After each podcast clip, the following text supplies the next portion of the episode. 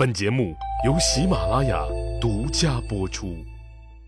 上集咱们说了，大汉朝第一辅政大臣大将军霍光准备利用地方推举上来的所谓贤良之臣和儒生，干掉掌握经济大权的桑弘羊、桑财神爷。这些地方贤良和儒生被举荐上来以后，霍光极为重视，不但亲自接见宴请，还就国家政治、经济、军事、民生等各个方面，征求了这些地方贤良和儒生的意见，并让杜延年主持召开了几场关于大汉朝经济到底该怎么搞的研讨会。一开始大家还很拘谨，毕竟国家这些经济政策执行了很多年了，也不知道中央现在到底是个啥想法。所谓让我们提意见，是不是就是做做样子？要是有关部门只是为了做做样子的话，这意见不提也罢，自己得管住自己的嘴，不要瞎逼说，给自己惹了祸。如果你在这种场合头铁，来个畅所欲言、直抒己见，整出几句掏心窝子的话来，那后果恐怕就不只是得罪人那么简单了。所以会议一开始，大家都不说话，被点了名要求发言的，也都是唱赞歌的居多，这让杜延年很失望。这种情况怎么能搞倒桑弘羊？于是，在以“大汉朝经济及我们的责任”为标题的第二场研讨会上，霍光霍大人亲自到会，并做了重要发言。霍光霍大人说：“我们知道经济可能存在问题，时代在前进。”运行了这么多年的这些经济政策，会一点问题没有吗？我看不可能没问题，有问题咱们纠偏和改正就好了。中央是有决心让老百姓过上更好的日子的，如果没有这个壮士断腕的决心和想法，也不会把大家千里迢迢请过来。我看呐。给我们唱赞歌就不需要了。中央这次请大家来，是下了很大决心进行经济改革的，主要是请各位说问题、想办法。所以拜托大家知无不言，言无不尽。最后，霍光又补充了一句非常重要的话，他说：“我听个别同志私下里议论。”关于我们经济运行中的，比如盐铁酒类的专卖制度和军书平准政策，有不合理之处，你们觉得不合理，你们就提出来，咱们进行讨论改正，这才是对国家对人民负责任的态度。中央政府里未来就是要任用敢于说话的人。霍光是谁呀？那是大汉朝第一辅政大臣，现在皇帝刘弗陵才十几岁，也就是说，霍光现在才是大汉帝国的实际掌舵者。所以，霍光这个表态一做完，会场上就热闹了，大家纷纷就经济问题提出了意见和建议，特别是就刚才霍光同志提及的。桑弘羊主导的盐铁酒类的专卖制度和军书平准措施提出了很多意见，在杜延年的引导下，大家统一了思想，统一了认识。研讨会在热烈的气氛中结束。对于大家积极提出意见的做法，霍光大人代表小刘皇帝和中央政府给予了充分的肯定和表扬。并鼓励各位同志继续找问题、想办法。研讨会过后，根据会场上的表现和提出问题的深度，霍光霍大人又分别单独召见了几位对桑弘羊的经济政策不满还敢于说话的人。当然了，人家霍光大人和这几个人是怎么交流的，都说了点啥？人家关着门关着窗，咱也不知道。反正是这几个人从霍大人办公室出来以后都很激动，对于地方贤良和儒生提出的这些经济问题，霍光和谏议大夫杜延年觉得足够扳倒桑弘羊了，于是。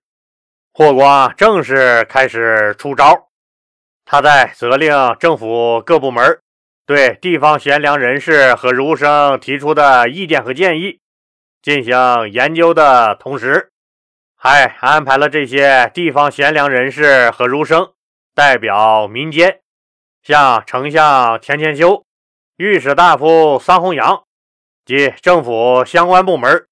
质询国家现在执行的各项经济政策，会议的中心议题就是讨论经济问题，特别是讨论盐铁酒类专营和军书平准问题。老李前面讲了，桑弘羊主管经济，这些经济政策都是桑弘羊的主张，所以这场大会其实是针对桑弘羊的。这就是霍光以人民的名义向桑弘羊抡起了大铁锤。霍光、杜延年招来的这些地方贤良和儒生们，一共有六十多位出席了这次关于大汉朝经济的辩论会。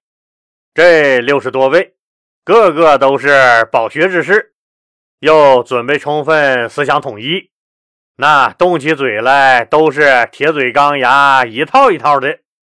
就练桑弘羊一个人，这些人一个人说一句，桑弘羊就得答复六十句，把个老桑弘羊累得差点吐了血。桑弘羊立马就明白了，这就是针对他来的。这些人敢对他这个辅政大臣这么闹腾，那自然是因为上面有人允许他们这么闹腾。上面是谁允许他们闹腾的？这还用问吗？桑弘羊心里明镜似的。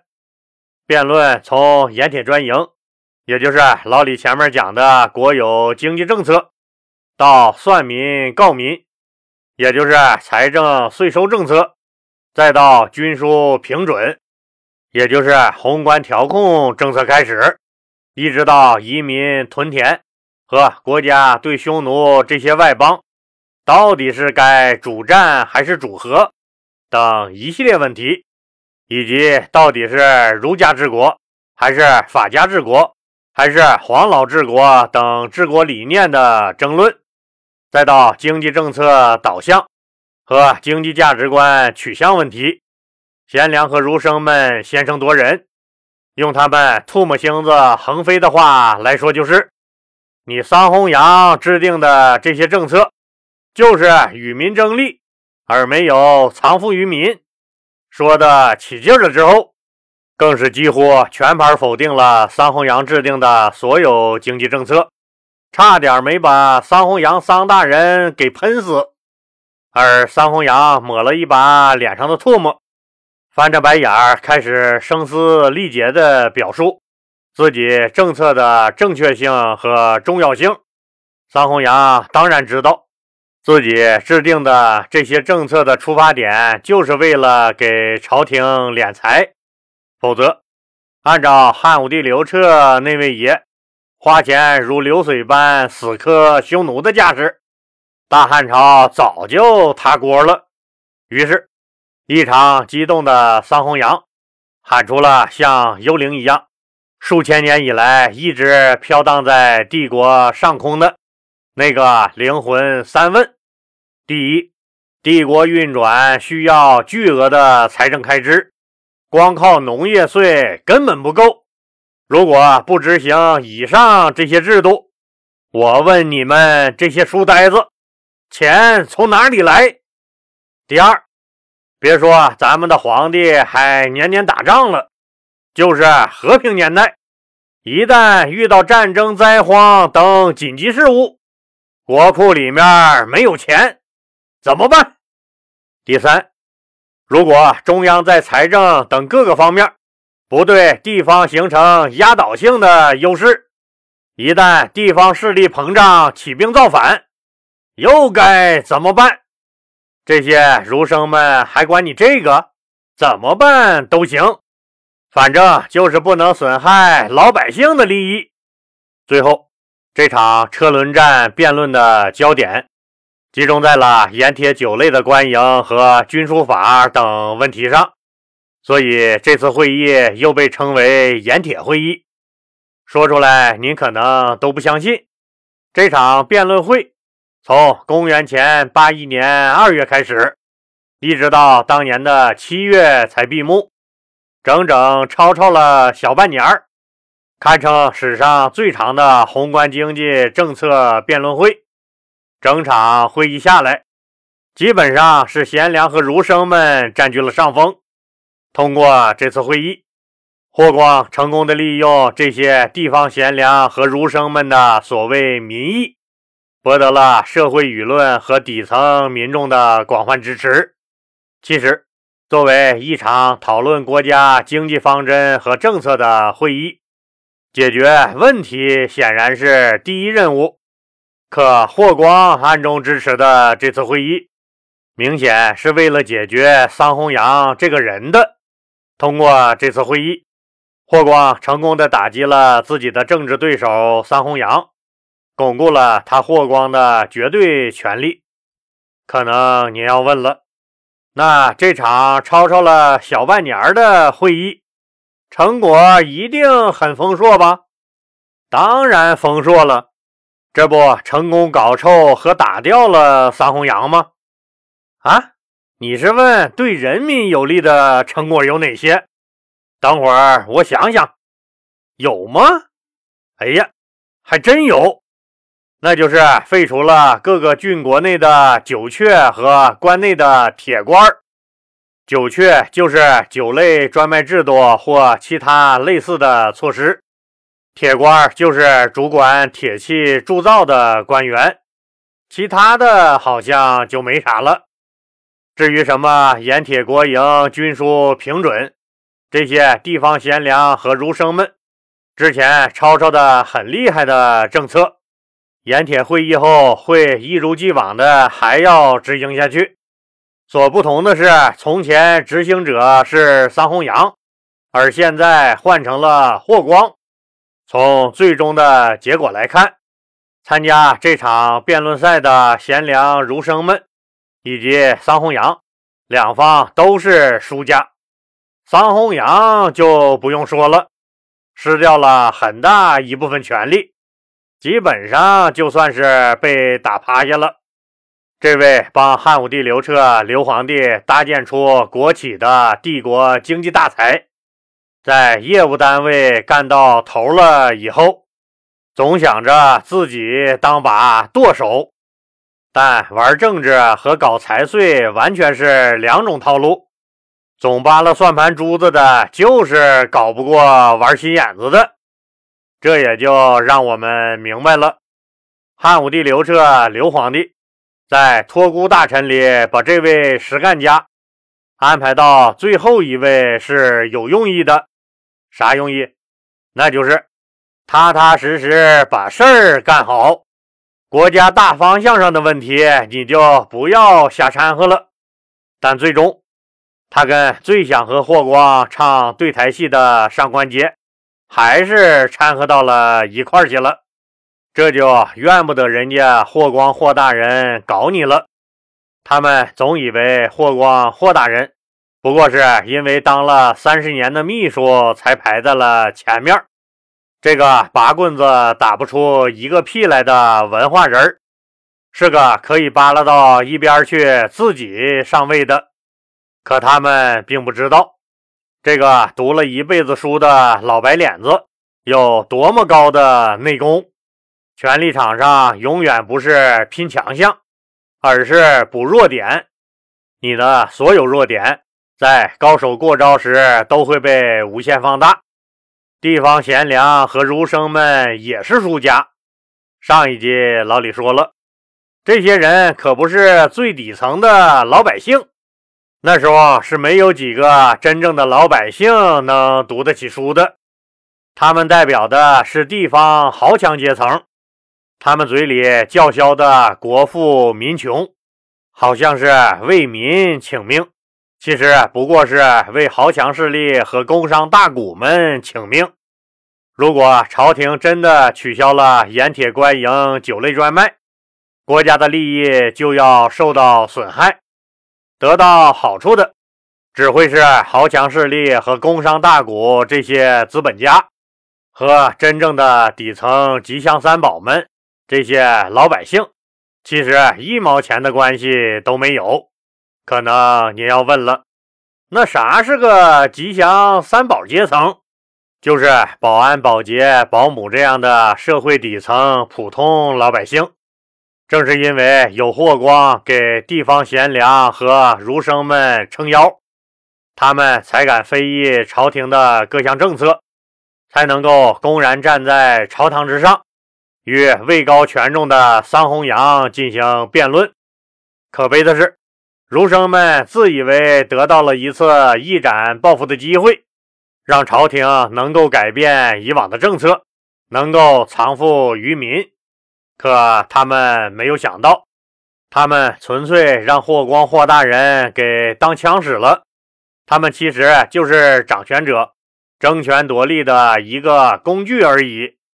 太阳底下就没有新鲜事儿。这种情况和我们当今现在是不是也一样？所以，我们作为一个屁民，看政府和资本家打架的时候。屁股不坐在政府这边没啥，但是要力挺资本家，那就纯属是缺心眼子了。桑弘羊被打趴下以后，上官桀集团可就瘸腿了，失去了一块重要的阵地。霍光觉得火候可能要到了，上官桀集团狗急跳墙，有可能掀桌子。